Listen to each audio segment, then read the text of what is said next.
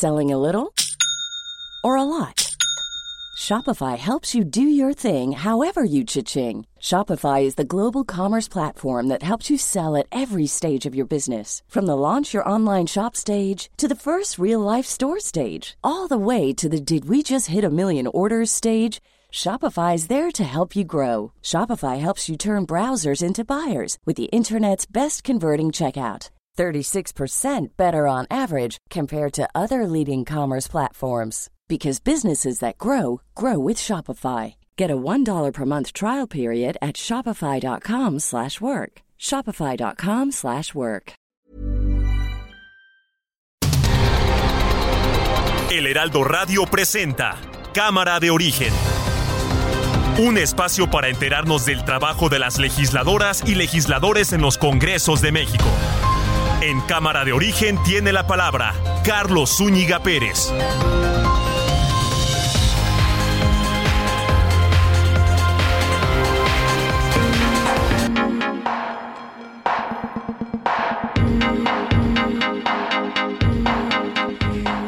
¿Qué tal? ¿Cómo está? Buenas tardes. Gracias por acompañarnos a esta nueva emisión de Cámara de Origen. Les habla Carlos Zúñiga Pérez en este día 19 de octubre de 2022, miércoles 19 de octubre de 2022. Vaya, vaya que va rápido esta semana.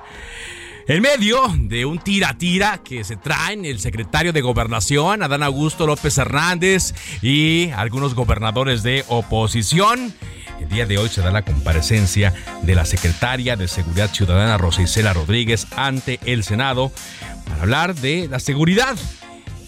Ella fue acompañada por los titulares de la Defensa y de la Marina, quienes no comparecieron, pero pues sí, le hicieron esta compañía. El coordinador de Morena, Ricardo Monreal, recibió a los funcionarios y se está dando esta comparecencia. Aquí dicen que Rosa Isela llegó muy bien escoltada a el edificio del Senado de la República en compañía de Luis Crescencio Sandoval y Rafael Ojeda Durán, quienes acompañan ante el Pleno a la diputada. Vamos a tener el reporte de cómo está yendo esta comparecencia. Por supuesto, tendremos entrevistas relacionadas al quehacer legislativo y toda la información que esté ocurriendo al momento. Arrancamos como siempre lo hacemos en cámara de origen, escuchando cómo va la información a esta hora del día. Presidente, y otro tema sin afán de, confrontar, eh, sino más bien de que se hable pues del asunto este de la, del hackeo que hubo de, este grupo Guacamaya, aprovechando que está aquí el, general, no sé si nos pudiera comentar, porque la Sedena, ¿qué hacía con este tipo de información? No sé si nos pudiera dar un, un comentario. Pues es que quisieran pues que este, les ayudáramos a hacer el caldo gordo, tratando el tema, que fue un rotundo fracaso. ¿Se acuerdan? ¿El hackeo? Sí, en general. Pues quisieran que siguiéramos hablando de eso. No, que se apliquen y que busquen otro asunto. Xochitl Galvez, senadora del PAN. El presidente está alcahueteando al ejército para que no rinda cuentas. ¿Hasta dónde llega su contubernio? ¿Hasta dónde llega su intercambio de cash? Porque el ejército está acostumbrado a pagar en cash muchas de las obras. Aquí queremos que se nos venga a rendir cuentas sobre las obras del AIFA. Rosa Isela Rodríguez. Senadoras y senadores. El Gabinete de Seguridad reitera el reconocimiento del presidente Andrés Manuel López Obrador a quienes actuaron con altura de miras por la seguridad de los mexicanos, a quienes actúan diariamente en apoyo a la pacificación del país. La contribución que hicieron al aprobar la permanencia de las Fuerzas Armadas en labores de seguridad pública demuestra que como mexicanos nos une un fin la Paz.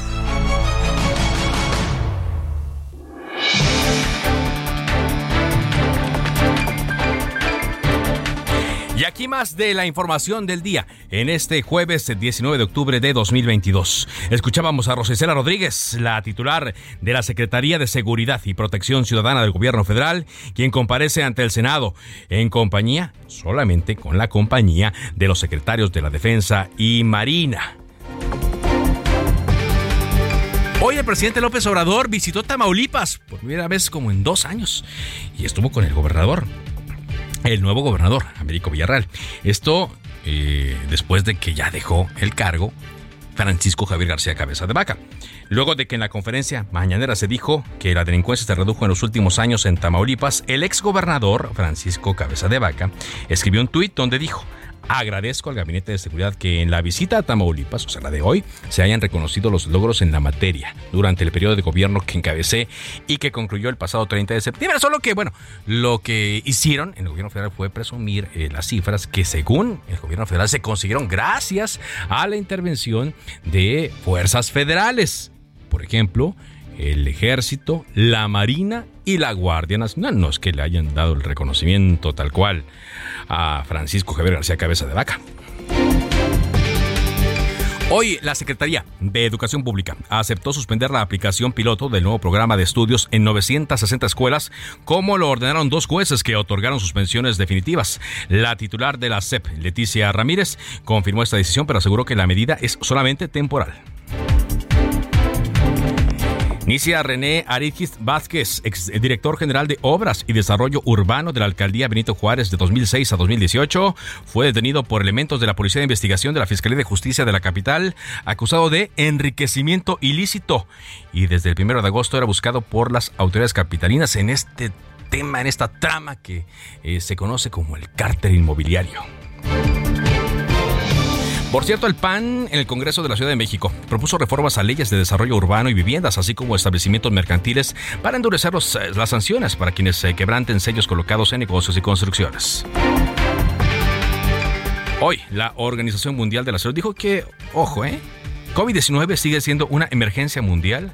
Esto casi tres años de que se declaró por primera vez este estado y advierte que durante la época de invierno, sobre todo en esta parte del hemisferio, bueno, en la parte del planeta donde va a ser invierno, pueden aumentar los casos.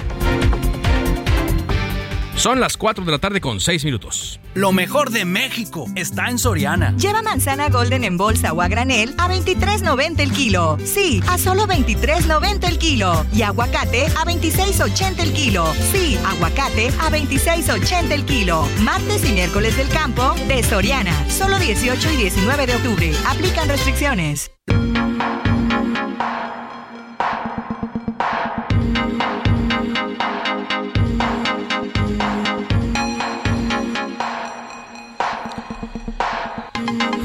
Vamos a avanzar con la información en este día miércoles 19 de octubre. Qué rápido, ¿no? Va avanzando también este mes, este mes de octubre de 2022. Bueno, mañana se cumplen ya tres semanas de que se hizo eh, la primera revelación en torno a un hackeo, a un... Eh, eh, eh, pues eh, una intervención cibernética que hubo en los servidores de la Secretaría de la Defensa Nacional. Y recordemos que de las primeras cosas que se supieron cuando comenzaron a darse públicamente los datos de esta fuga de información, pues que el presidente Andrés Manuel López Obrador estaba enfermo, eh, se habló también de diferencias entre los secretarios de la Marina y de la Defensa, bueno, varias cosas. A tres semanas de estos eh, de esas revelaciones, hoy el presidente López Obrador abordó el tema porque acudió a Ciudad Victoria, Tamaulipas, como no ocurría esto hace mucho tiempo, a dar una gira de trabajo, a ofrecer su conferencia eh, mañanera y habló sobre varios temas. Pero eso sí, cuando una reportera eh, quiso eh, que hablara directamente sobre el asunto, el propio secretario de la Defensa Nacional, el presidente, lo atajó. Danos el reporte completo de lo que pasó allá en Tamaulipas. Iván Saldaña, te escuchamos. Buenas tardes, Carlos, y a todo el auditorio. Sí, el presidente Andrés Manuel López Obrador habló sobre este hackeo y para él, este hackeo de información que sufrió la Sedena y las repercusiones que sus opositores proyectaban para el gobierno federal, dice, fueron un rotundo fracaso. Lo dijo en la conferencia mañanera, donde también señaló que sus opositores están utilizando cualquier información para afectar a su gobierno y aludiendo pues al nombre del grupo de hackers llamado Guacamaya, ironizó diciendo, ya la guacamaya se volvió sopilote. Y pues en, esta pregunta se le pidió a, también que el secretario de la Defensa, que estaba presente, Luis Crescencio Sandoval, expusiera parte de ampliar más de cómo fue que pasó este robo de información que se calcula en cuatro millones de correos electrónicos confidenciales de una sola cuota de la dependencia. Sin embargo, López Obrador pues no, no lo dejó tomar la palabra y él mismo dio respuesta. Vamos a escuchar parte de lo que dijo esta, en esta conferencia mañanera. Pues es que quisieran pues que este les ayudáramos a hacer el caldo gordo tratando el tema, que fue un rotundo fracaso. ¿Se acuerdan? ¿El hackeo? Sí, en general. Pues quisieran que siguiéramos hablando de eso. No, que se apliquen y que busquen otro asunto. Ya eso no. Va a hablar de vez en cuando en la conferencia mañanera, pero ya no se va, eh, va a tocar el tema lo menos posible. Y también recordó que pues él ha sido espiado, él fue espiado por el gobierno federal, por los gobiernos desde 1977 y en 1978 salió el primer reporte del político Miguel Nazar que decía que él era comunista, entonces dice pues no le van a encontrar nada y que no es para presumir, a él no le importa el dinero, Carlos Auditorio que a él no le importa el dinero. Oye, nada más para que me hagan la precisión, no sé si se mencionó, eh, Iván, eh, ¿cuánto tiempo tenía el presidente de no estar en Tamaulipas? Pues tenía de no eh, ir a Tamaulipas, entonces pues... ¿Dos años? sí, efectivamente, Carlos, dos años que tenía, no se mencionó ahí, pero es lo que habíamos ya este, revisado y son dos años que no había ido de vuelta. Bueno, y ahí estuvo el nuevo gobernador, Américo Villarreal, también los eh, algunos funcionarios eh, de, seguridad que luego volaron ¿no? a la Ciudad de México para la comparecencia. Sí, efectivamente, incluso el, también el canciller eh, regresó el mismo día de hoy, porque tiene un evento más tarde en la Secretaría de Relaciones Exteriores y por supuesto, bien lo resaltas, pues los titulares de del gabinete también, bueno, los funcionarios del gabinete de seguridad desde Rosa Isela Rodríguez, la compareciente, y también los acompañantes que van a estar ahí, titular de la Sedena y de la Marina. Gracias, muchas gracias, Iván. Buenas tardes. Que de hecho ya están allí, porque como le decíamos, la secretaria Rosicela Rodríguez arribó al Senado para comparecer, escoltada por ambos funcionarios, el secretario de la Defensa y el secretario de la Marina. Ahí se encuentra Misael Zavala. Adelante, Misael. Carlos, buenas tardes, buenas tardes al auditorio. Efectivamente, pues en punto de las dos de la tarde arrancó esta comparecencia del Senado de la República como parte de la glosa del cuarto informe de labores del gobierno federal por parte de la secretaria de Seguridad y Protección Ciudadana Rosa Isela Rodríguez Velázquez, quien afirmó que la Estrategia Nacional de Seguridad ha golpeado en las estructuras financieras de todos los grupos de la delincuencia que generan violencia en el, en el país.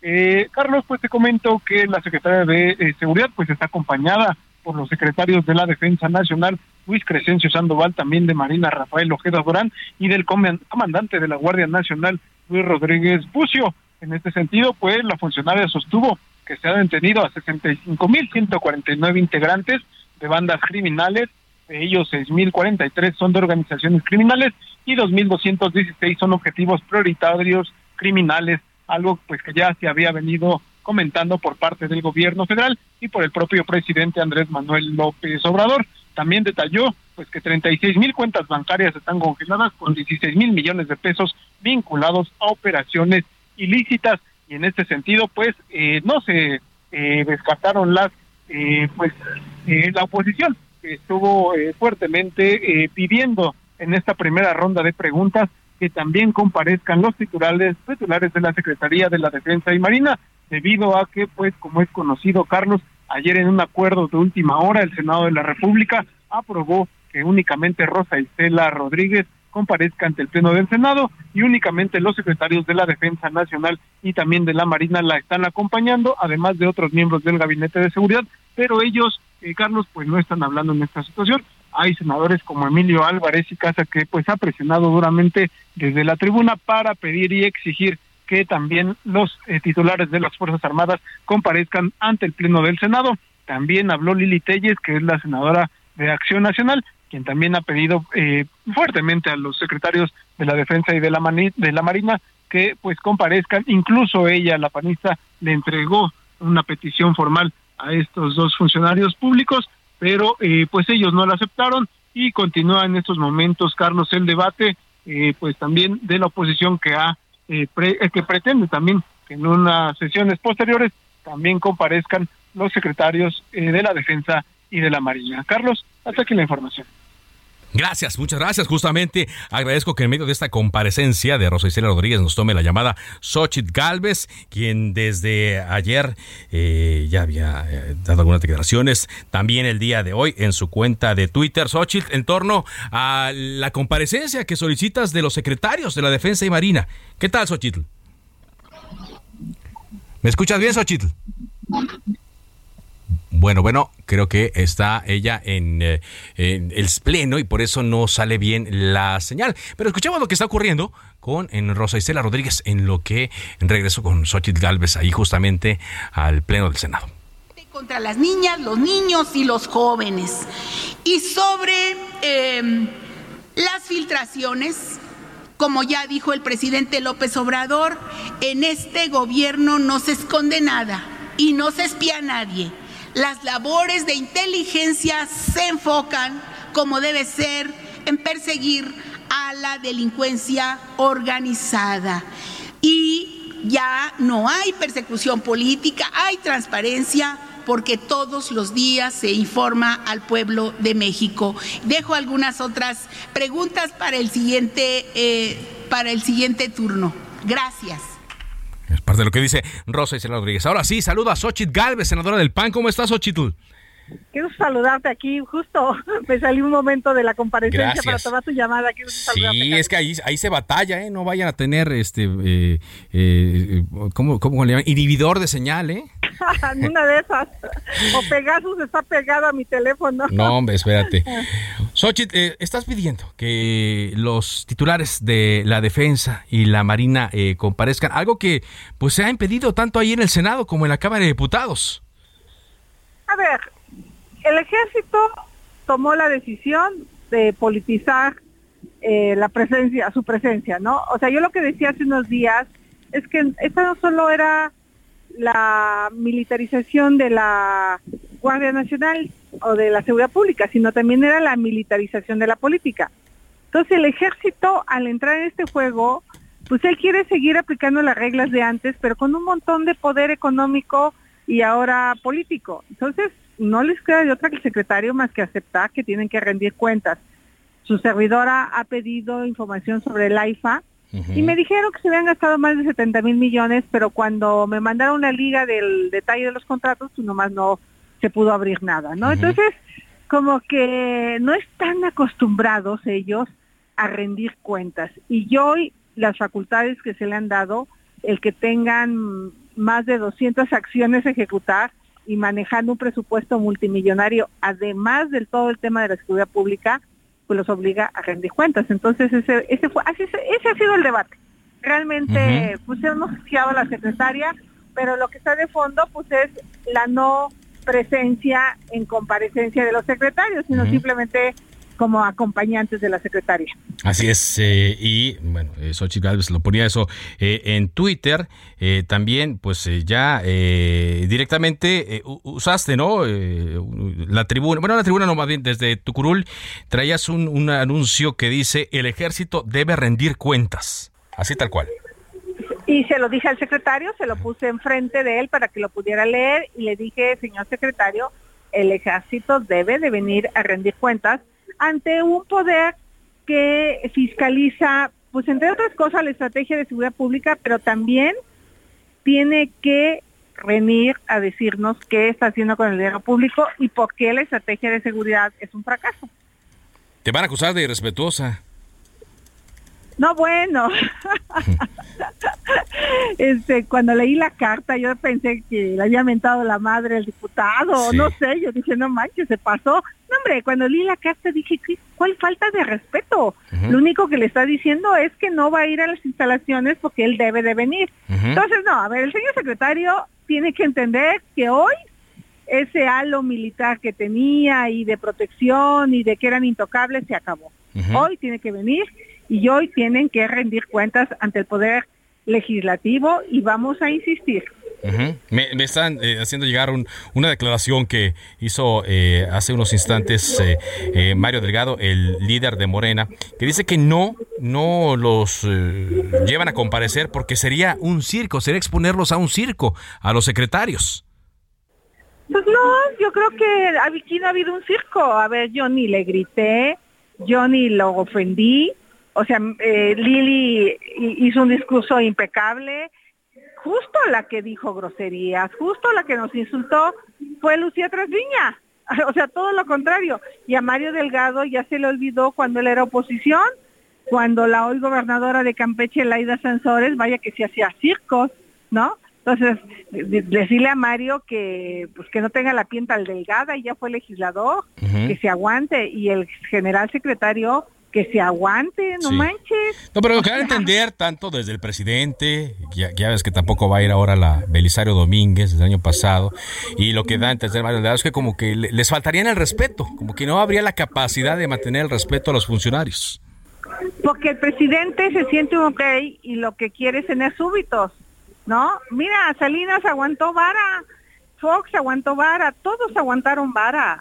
Estos hombres se sienten intocables, pues no, no les vamos a faltar el respeto. Yo le diré al presidente, no le saque, venga, venga, lo único que va a escuchar son verdades. Ojalá algún día viniera a dialogar con nosotros y a lo mejor sale de su palacio y se entendería, se enteraría de todo lo que está pasando afuera, de cómo está la tortilla, se enteraría de la cantidad de homicidios que hay en la calle, se enteraría de la bronca que está teniendo la gente para encontrar trabajo. O sea, creo que le hace falta salir de Palacio Nacional y venir a hablar con los que somos representantes del pueblo, que somos los legisladores. Sí, bueno, pues eh, vamos a ver qué ocurre.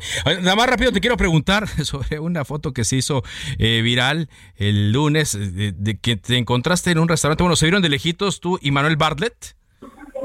Sí, yo siempre he ido al Junán, yo no ando con esos temas de austeridad republicana, ya toda mi vida he ido a comer al Junán, es un restaurante que está por la zona donde vivo, este y pues ahí estaba Bartlett con su hijo León, por cierto. Yo le acababa de subir un, le había subido un tuit a León porque recibió un contrato de 23 millones de pesos. En los Curit y nos enteramos por los Serena Leaks. O sea, ahí estaba el hijo, ahí estaba el León con su familia y la verdad no me parece lugar para increptarlo, no le dije nada, lo saludé como una persona educada que soy, pero yo espero que venga a comparecer al Senado y ahí sí vas a ver que le voy a poder decir todo lo que pienso de su mala política pues, no, no, no, lo van a dejar. mejor lo invítalo a comer un pato. Ah, bueno, le voy a decir que nos vemos en el Junán, él y yo solitos. Muy bien, Xochitl. Muchas gracias. Gracias, Xochitl Galvez, senadora del Partido e Acción Nacional. Por cierto, vamos a escuchar parte de esto que nos decía eh, Xochitl que sucedió en, en el Senado con las palabras de la senadora de Morena, Lucía Trasviña, eh, quien eh, es integrante también de la Comisión de que lleva estos temas y que eh, normalmente eh, habla cuando se abordan asuntos de seguridad. El pueblo, baquetones, sinvergüenzas, cínicos, tan cínicos así que se han olvidado de los orígenes de nuestra humanidad, de la humanidad que hoy venimos, de donde nosotros venimos. De la filosofía, ni el término se saben. ¿Qué filosofía? Amor a la sabiduría. Y no hay ningún sabio. Hay puro mediocre cabrón que ha venido aquí no a legislar, sino a ser los peores detractores de un gobierno que emana del, del sentido y del amor de un pueblo. Somos la cuarta transformación y estamos gobernados por el mejor presidente de esta época contemporánea lo que decía la senadora Lucía Trasviña a la hora de eh, dirigirse. Los adjetivos que usted escuchó se los eh, daba a los integrantes de la oposición ahí en el Senado mexicano y los aplausos que oía de fondo era de los integrantes de Morena, que así eh, le respondían a sus dichos. Por cierto, hay un video de Ricardo Monreal donde acude a recibir a el titular de la Sedena, eh, Luis Crescencio Sandoval, que llegó a la Cámara Alta para acompañar, como le hemos dicho, a Rosa Rodríguez a su comparecencia ante los senadores por el cuarto informe del presidente Andrés Manuel López Obrador. Entonces, Ricardo Monreal eh, bajó de su oficina hasta el estacionamiento, que está en la parte subterránea, y allí lo recibió. También tuvo una reunión previa a la comparecencia. Hay una fotografía en el tuit de Ricardo Monreal, donde está con los eh, tres funcionarios platicando. Con eso vamos a hacer un corte comercial. Regresamos con más a cámara de origen. Recuerda mi cuenta de Twitter, es arroba carloszup. Ahí es donde ustedes se pueden enviarme sus opiniones, comentarios. De hecho, sí me encuentra también en otras redes sociales. Regresamos.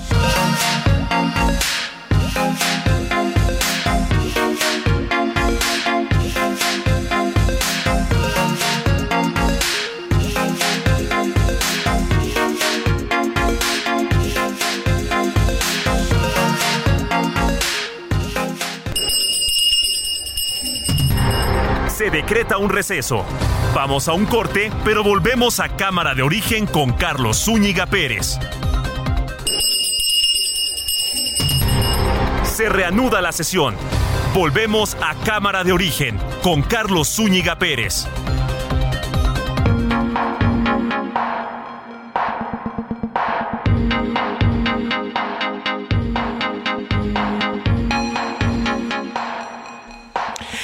Eh, a más información. Son las 4 de la tarde con 30 minutos tiempo del centro de México y las cosas se están poniendo, bueno, interesantes por poner un calificativo.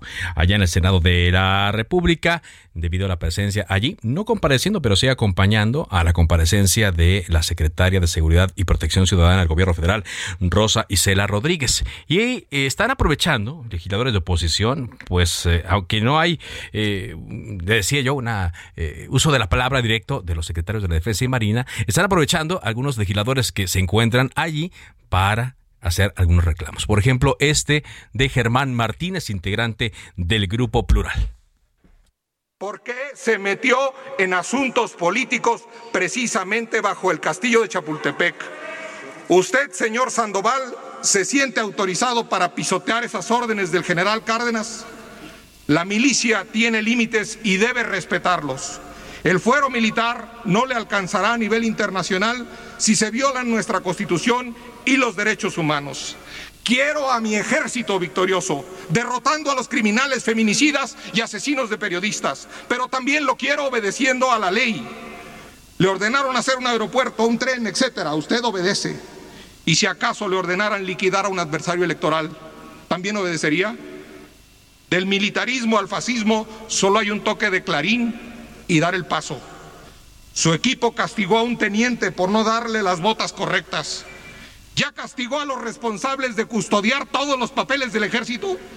Los guacamayos son militares descontentos. El gobierno salió de espoleta retardada para entender el enorme peligro de los delincuentes, pero de estopín instantáneo para entender que muchos de sus contratos no se licitan, solo se adjudican sin fiscalización. A los amigos a firmar contratazos, a los enemigos a tirar balazos. El descontento ya no se oculta. Privilegio marcial puro. En el lugar donde usted nos vituperó en septiembre, murieron los niños héroes de Chapultepec. Ellos tuvieron unos compañeros de armas que pelearon por amor a México y no eran mexicanos. Se batieron en muchas trincheras, incluida la batalla de Churubusco. Duras, duras las palabras de el senador Germán Martínez, quien está en su línea, ¿no? Él está en su línea, ya lo había dicho en algunos otros foros, en algunas otras entrevistas, pero está aprovechando para eh, dirigirse así a los secretarios de la Defensa Marina, en particular al secretario de la Defensa. También aprovechó el espacio, aprovechó el momento la senadora del PAN, Lili Telles. Esto dijo. Le voy a entregar esta lista esta es la lista que el presidente López Obrador por cobardía no pone en las mañaneras. Esta es la lista de los verdaderos criminales. Excedido. Se la voy a entregar, general, y lo reto desde aquí, en nombre de los ciudadanos de México. Lo reto, general. Concluya. A que cumpla con su deber. Ya no se sirva de la patria Concluya, la patria, a la patria, usted y su élite. Su grupo parlamentario tendrá otra oportunidad de exposición. se sirva de la patria, le dijo la eh, propia eh, pues eh, senadora Lili Telles a el secretario de la Defensa Nacional, mientras pues le hacían allí la pues vamos a decirlo la, la el llamado por parte del presidente de la mesa directiva para que dejara hacerlo. Bueno, son las 4 de la tarde con 34 minutos. Platicábamos hace rato sobre el tema eh, de la comparecencia de los integrantes del Gabinete de Seguridad con Xochitl Galvez, quien pues fue quizá la primera panista en destaparse. Se destapó aquí como candidata a la jefatura de gobierno desde julio del año pasado y luego Santiago Taboada del PAN, luego Kenia López Rabadán. Y ahora se suma eh, a esta lista el diputado del PAN por el Congreso de la Ciudad de México, eh, Gonzalo Espina, a quien saludamos aquí en Cámara de Origen. ¿Cómo le va, diputado? ¿Qué tal? Buenas tardes. Buenas tardes a todo tu auditorio. Oiga, pues eh, le están saliendo muchos al PAN, muchos aspirantes a la jefatura de gobierno. Podrían decir que hace poquito no había y ahora, pues, eh, ya, van cuatro con usted, más los que se acumulen quizá esta semana. Bueno, mira, este, yo te puedo decir, eh, me desperté con la noticia de ver eso en redes, que hay varios amigos ahí, diputados, que me han propuesto, pues, ¿qué te digo, no? Este, eso yo creo que tiene que esperar los tiempos electorales, pero, pues, como diría Castillo Peraza, no quiero que me toque, pero si me toca, quiero, ¿no? Pero pues no es algo ahorita que este que esté en el radar. Yo creo que la ciudadanía tiene que evaluar los resultados de cada persona y ver su trabajo y entonces decidir, ¿no? Pues sí. Pero o sea, ¿sí, ¿sí, le gustaría entonces? O sea, ¿sí, ¿sí quiere que lo incluyan, que usted aparezca ya en esta lista de aspirantes panistas? Eh, pues yo creo que a cualquier persona le gustaría, ¿no? Encabezar un cambio y que esta ciudad le vaya bien. Muy bien. Ahora, frente a los personajes, diputado, que hay ya autodestapados como Xochitl, como eh, Kenia López Rabadán, como el eh, alcalde Santiago Taboada, eh, ellos pues hacen un, un, resumen de sus actividades, vaya, un rosario de características que los benefician. ¿Qué podría poner sobre la balanza el diputado Gonzalo Espina para ser tomado en cuenta? Pues mira, yo creo que desde la comisión que encabezo de, transparencia y combate a la corrupción, pues yo creo que de entrada eso le hace falta a la ciudad, un orden de seguridad y de transparencia y combate a la corrupción. Entonces de entrada pues hay que poner el trabajo, ¿no? Yo creo que siempre hay que poner el trabajo que hace uno ante todo esto para para para ver, ¿no? qué decide la ciudadanía, ¿no? Y en cuanto a la experiencia, a, su experiencia en la actividad pública? Pues experiencia, pues he sido dos veces el legislador, este funcionario de partido y he encabezado muchas este, asociaciones civiles en las cuales han beneficiado a los habitantes de la Ciudad de México. Ahora, em, a la hora de estar platicando con algunos de los aspirantes del PAN, todavía no quieren o todavía no tienen claro qué recomendación, o más bien qué exigencia también, podemos decir, qué exigencia le harían a la dirigencia panista para seleccionar a su candidato. ¿Usted ya tiene alguna idea de cómo debería ser esta selección? Eh, mira, yo creo que ahorita todavía los que adelantaron los tiempos fue Morena. Yo creo que ahorita todo esto está muy verde. Yo creo que faltan todavía casi dos años. Sí. Yo creo que hay que esperar. Entonces, este, yo creo que la ciudadanía lo que tiene que evaluar es el trabajo de los funcionarios que aspiran a ser o a trascender en algún cargo público para encabezar la jefatura de gobierno de esta ciudad, ¿no? Entonces yo creo que eso pues es una, una decisión colegiada entre el partido, los líderes del partido, el trabajo que hemos hecho y que la ciudadanía decida, ¿no? No esté entre nosotros, sino a la ciudadanía. Ajá, muy bien. ¿Usted vería necesario o vería eh, que hace falta o como una opción ideal que se vaya en alianza con otros partidos aquí en la Ciudad de México? Yo creo que sí se hace falta la alianza en esta ciudad, como se venía trabajando, yo creo que sí, eso sí, eso sí es definitivo. Dependientemente, pues mi extracto es panista, yo siempre voy a respaldar las decisiones de mi partido y lo que mi partido decida, pues eso estaremos apoyando lo que ellos este, decidan. Muy bien. Bueno, pero por lo pronto, bueno, lo que usted nos dice, sí tienes aspiración, sí ha pensado algunas cosas, sí trae con qué, porque me ha explicado. Ah, eso sí, con qué siempre traemos, ¿no? Y pues estará atento a lo que ocurre entonces. Por supuesto. Claro que sí. Muy bien, pues le agradezco mucho, diputado, que nos haya tomado esta llamada. Muchas gracias. Gracias a ti. Gonzalo Espina, diputado del PAN, quien se suma a la lista de aspirantes que se destapan. ¿Cuánto más crecerá esta lista de panistas que quieren ser jefe de gobierno? Pues aunque faltan dos años, es hora de irlo haciendo. Es hora de irlo diciendo para eh, que lo tomen en cuenta. ¿Por qué? Pues porque la sucesión está adelantada, así lo hizo el presidente Andrés Manuel López Obrador en la presidencia y así se fueron soltando otros aspirantes. Bueno, vamos a avanzar eh, con la información cuando son las 4 eh, de la tarde con 40 minutos tiempo del centro de México. Por cierto, el diputado local y aspirante a la gobernatura del Estado de México eh, convocó al PRI y al PAN a iniciar pláticas encaminadas a concretar la alianza para las elecciones del próximo año que van a disputarle a Morena. Es Enrique Vargas del Villar quien habla a este respecto. El reporte lo tiene Leticia Ríos desde el Estado de México. Adelante, Leticia.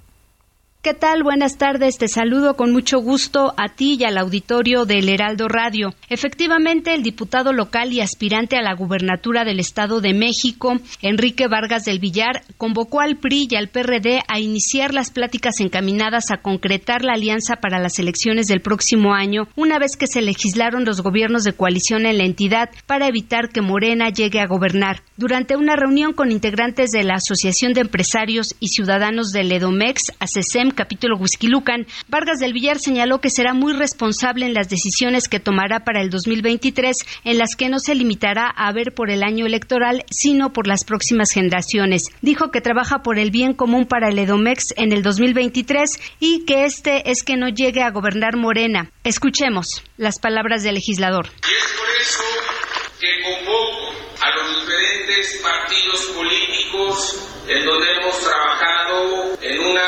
alianza desde el 2021. Ha dado resultados en el Congreso Federal con la reforma eléctrica, a poder ya empezar pláticas por el bien del Estado de México. Ya legislamos los gobiernos de coalición. Somos el primer Estado en toda la República que ya legislamos los gobiernos de coalición. El coordinador de los diputados del PAN a nivel nacional señaló que los gobiernos de coalición son transparentes con los ciudadanos y han funcionado en las democracias más transparentes y más avanzadas, por lo que el PAN eh, pues va a trabajar en una democracia de manera transparente para los ciudadanos, no como Morena, que lo que quiere son acuerdos en lo oscurito, señaló. El también expresidente de Huizquilucan exhortó a los empresarios de ACESEM a unir para el 2023 y salir a votar, pero sobre todo para las elecciones del 2024, a fin de evitar que Morena gobierne el país otro sexenio. O salimos a votar y recuperamos a México o se nos va a ir de la mano, señaló. Hasta aquí mi reporte. Buenas tardes.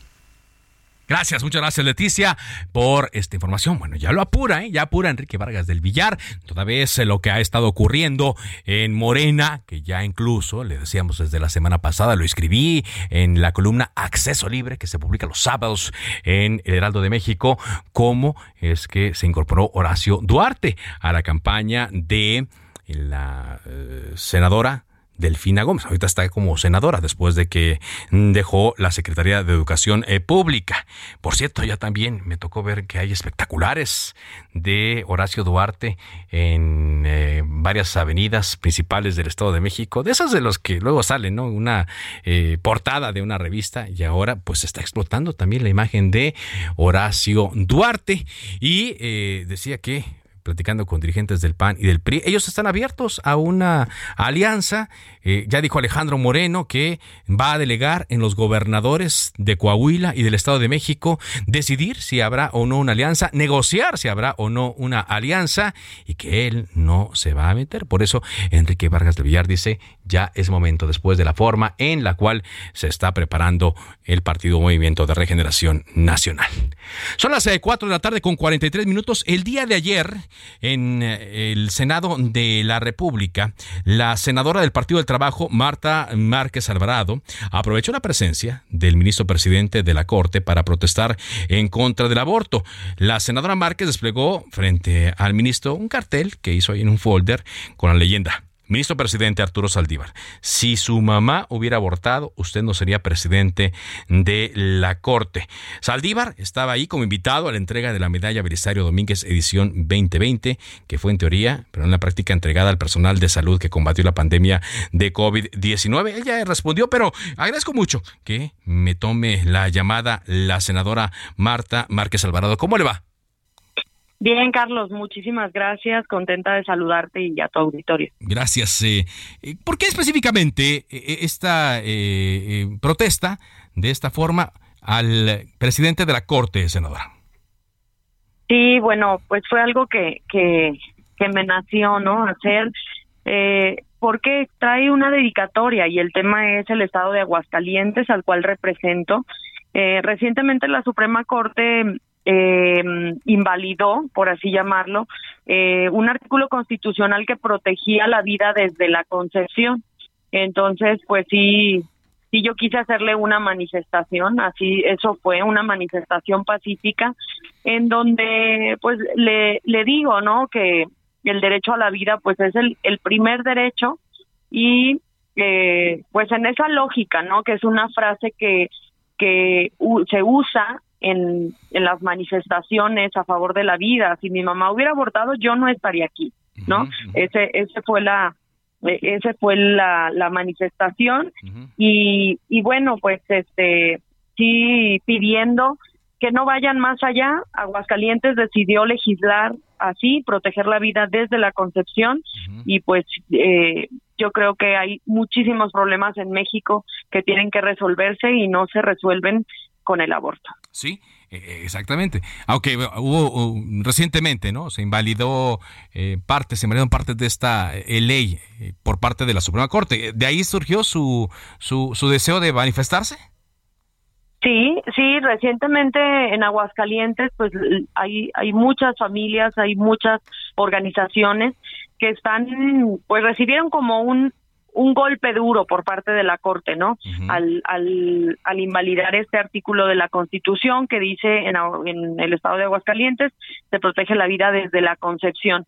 Entonces yo quise hacer esta manifestación eh, como un mensaje también a, a las familias de Aguascalientes eh, y también al, al ministro intercambiamos algunas algunas palabras y pues bueno, todo fue respetuoso. Este, obviamente esto no es personal, pero sí les toca como ministros de la Suprema Corte tomar decisiones y lo que yo creo como legisladora es que hay muchísimas cosas más que hacer en lugar de promover el aborto. ¿Qué le dijo el eh, ministro? ¿Cómo le contestó? Sí, él, él me dijo, eh, no precisamente con estas palabras, pero dijo que eh, por no por no aprobar el aborto había pobreza en México. Entonces, bueno, pues entiendo su lógica. Yo, yo le dije que, que tenían que meterse más a fondo a los problemas. O sea, nos pasa con el poder judicial en general. ¿Qué pasa en una en un problema familiar, en un problema de una pensión alimenticia, por ejemplo, que nos llueven a nosotros como legisladores problemas de ese de esa índole? Desde los jueces no se meten a ver a ver las situaciones, están rebasados, lo entiendo, eh, pero es va en esa misma tónica. No se solucionan los problemas de México, el suicidio, la violencia, las adicciones, que son todos los problemas que giran en torno a la familia, eh, aprobando el aborto. No, no es la solución. No es la solución, nos dice la senadora Marta Márquez. Él por la tarde respondió en Twitter, la maternidad de mi madre fue desear. De no haber sido así, ojalá que en aquel tiempo hubiera podido ejercer sus derechos reproductivos, todos los derechos para todas las mujeres. ¿Qué dice a esta respuesta?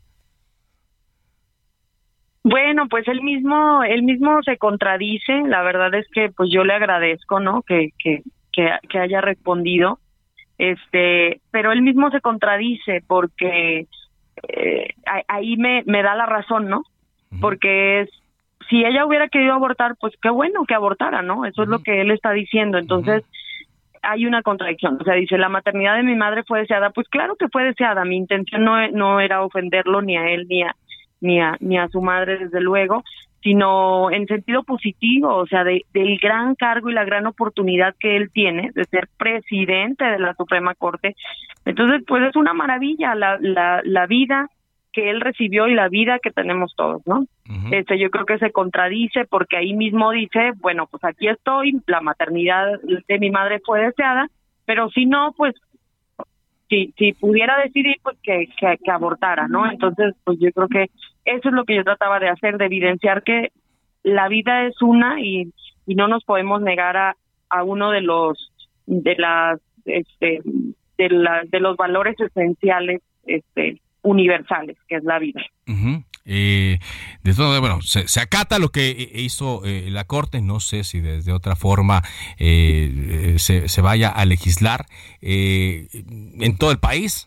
Están ocurriendo movimientos tanto a favor del aborto como para prohibir el aborto. Eh, eh, y lo que se interpreta como eh, el freno a los derechos de las mujeres. A mí, ah, yo no, no me interesa polemizar, no le hablé para polemizar, directamente con usted, sino para conocer su punto de vista ante esta, este avance que hay en los derechos de las mujeres y en algunos estados, ver el tema del aborto.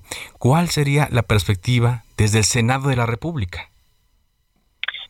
Sí, bueno, desde el Senado es, es, es la misma. Lo que ha, lo que ha, lo que se ha venido haciendo es aprobando ciertas modificaciones a las leyes, no el aborto desde la Constitución, sino aprobando toda una serie de leyes este, que apuntan hacia los derechos sexuales y reproductivos.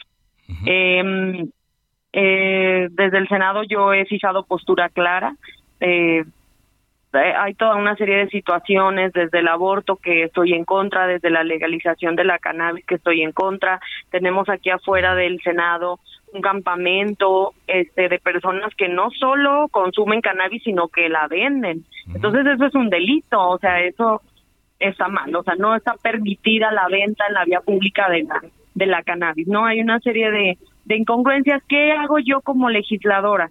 Yo la mayoría de mis propuestas son justamente para lo que lo que te comentaba promover el deporte, promover la salud de las mujeres, promo, promoví una ley de protección a mujeres embarazadas, eh, promover también las adopciones, eh, promover todo tipo de legislaciones que ayuden a la familia a tener unas mejores eh, condiciones de vida. También lo he hecho como pues como servidora pública, ¿no? Que, que tuve la oportunidad en Aguascalientes. Muchas gracias. Gracias eh, por tomarnos esta llamada, senadora. Gracias, Carlos. Hasta luego. gracias. Como le digo, yo no le marqué para eh, polemizar con ella. Yo tengo mis eh, creencias y convicciones y opiniones en torno al tema del aborto, que va por el tema de los derechos a las mujeres también. y bueno, yo creo que es un tema que deben abordar más las mujeres, que son las que padecen y que eh, enfrentan esta situación. Yo no creo que las mujeres que abortan lo hagan contentas y felices y que salgan felices después de practicar un aborto. Es algo que, que les marca de, de, por vida. Eh, por siempre. Y eh, las decisiones que toman son, son difíciles. Pero como le digo, eso es un tema del cual más bien yo dejo que las mujeres sean las que hablen y que sean las que den las opiniones respecto a este tema. Carlos Navarro, te escuchamos. Adelante con más información. Buenas tardes, Carlos. Te saludo con gusto a ti, al auditorio, y les comento que Inicia Cene, operador del cártel inmobiliario de Benito Juárez, fue detenido hoy. En un mensaje a medios de comunicación, el vocero de la Fiscalía, Ulises Lara, explicó que este ex servidor público era requerido por un juez de control por su probable participación en el delito de enriquecimiento ilícito. La orden de aprehensión fue cumplimentada por detectives de la Policía de Investigación en la colonia Doctores, Alcaldía Cuauhtémoc. Tras ello, elementos de la Policía de Investigación lo trasladaron al reclusorio norte para ponerlo a disposición de la autoridad judicial. De acuerdo con las indagatorias, Nisa Cene, en su etapa como director general de Obras y Desarrollo Urbano de la Alcaldía Benito Juárez entre 2006 y 2018, posiblemente se hizo de recursos de manera ilícita. Escuchemos Asimismo, Nicias N pudo haber incurrido en un conflicto de intereses como probable poseedor de diversas compañías en el ramo de la construcción y de servicios en posible complicidad con otro ex servidor público actualmente y recluido por el mismo ilícito. Posiblemente habrían establecido un esquema de enriquecimiento basado en negligencias y colusiones fuera de la ley con desarrolladores inmobiliarios. Te comento que Inicia Cene tenía entre sus facultades otorgar el visto bueno a las manifestaciones de obra y construcción, así como garantizar que todo proyecto de construcción e infraestructura cumpliera con la normatividad aplicada. Carlos, la información que te tengo. Gracias, Carlos, por esta información. Carlos Navarro está hablando en estos momentos eh, Ricardo Monreal. Eh, hace su participación ante la presencia de Rosicela Rodríguez. Mañana vamos a destacar más de a ver cómo concluyó esta eh, comparecencia con todos los ánimos que se levantaron después de la presencia ahí de los secretarios de la Defensa y Marina. Llegamos así a la parte final de Cámara de Origen. Gracias por habernos acompañado. Sigan la señal de Heraldo Radio. Enseguida, referente informativo mi nombre es Carlos Ulliga Pérez. Por ahora es cuanto. Buenas tardes.